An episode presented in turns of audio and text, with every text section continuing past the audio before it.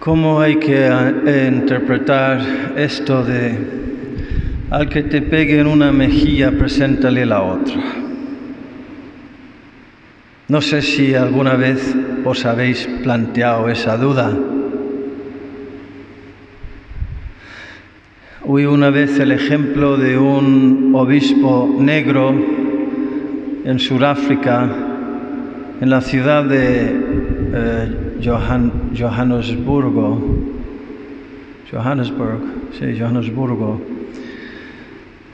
después de unas tormentas que el polvo de la calle se transformó en un, río de, de, lodo y pusieron una, un acero temporal provisional de madera y solo cabía una persona, más o menos dos, teniendo cuidado, casi rozándose. Si venía uno y el otro, pues tenían que eh, ponerse en un lado para dejar pasar el otro. Iba por ahí este, este obispo negro y venía por el otro lado un hombre blanco de esos energúmenos. Siempre me hace reír esa palabra. Uno de esos energúmenos racistas, un hombre blanco, y se quedó, siendo ya grande como una torre, se, se, plantó, se hizo más grande todavía delante del obispo negro y le dijo, baje usted, yo no cedo el paso a, a los gorilas. Y el, el negro le dijo, ah, no, pues yo sí. Y se quitó de medio. pues eso sería un ejemplo de dar la otra mejilla. Dar la respuesta sin perder la paz. Uy, es difícil, ¿eh? Pero se puede dar la respuesta. No, no se trata de dejarles que siempre nos pisen, porque Jesús condena eso. Si perdéis vuestra sal, no valéis nada más que para ser tirados al suelo y que la gente os pise. Y no se trata de eso. El otro día estaba hablando con alguien y me dijo, hombre, aparte de, de cuando eh, cogió el látigo en el templo, Jesús siempre era manso, nunca pegaba voz, nunca mm, daba gritos, nunca levantaba la voz. Eso es verdad. Jesús nunca levantó la voz. Es que hay, un, hay ahí un doble error porque cuando Jesús cogió el látigo es que estaba, estaba cabreado, estaba estaba rabioso, estaba en un plan violento, había perdido la paz, había perdido el amor, ya no era manso, el que dijo yo soy manso y humilde de corazón, perdió en ese momento los estribos. No, no, no.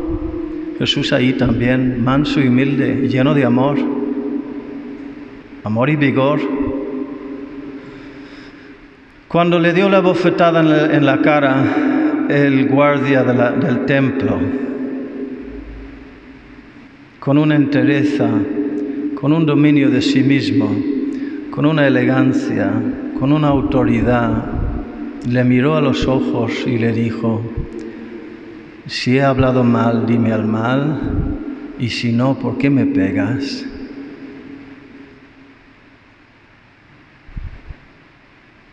Eso fue dar la otra mejilla. No, no, no solo la otra mejilla, entregó el cuerpo entero, el cuerpo entero. Pero a la hora de defender la, la verdad, a la hora de defender la justicia, a la hora de condenar la mentira, a la hora de llamar a la conversión, hoy Dios mío, página tras página, episodio, encuentro tras encuentro en el Evangelio, Jesús habla con tanto vigor también a los suyos, también a ti. Yo recuerdo que cuando yo era adolescente me di cuenta de que muchos sacerdotes andaban Hablaban como ratoncitos, con una voz suavecita y, y, aburrían. Dios no quiere eso. Eso, eso no es cristiano, eso es represión. La palabra que nosotros traducimos como manso ocurre cuatro veces en el Nuevo Testamento y en el griego original se dice praus, que es el término que se utilizaba para describir el caballo preparado para la guerra. No, no, no quiero decir domado, ciertamente no en el sentido de roto, dominado,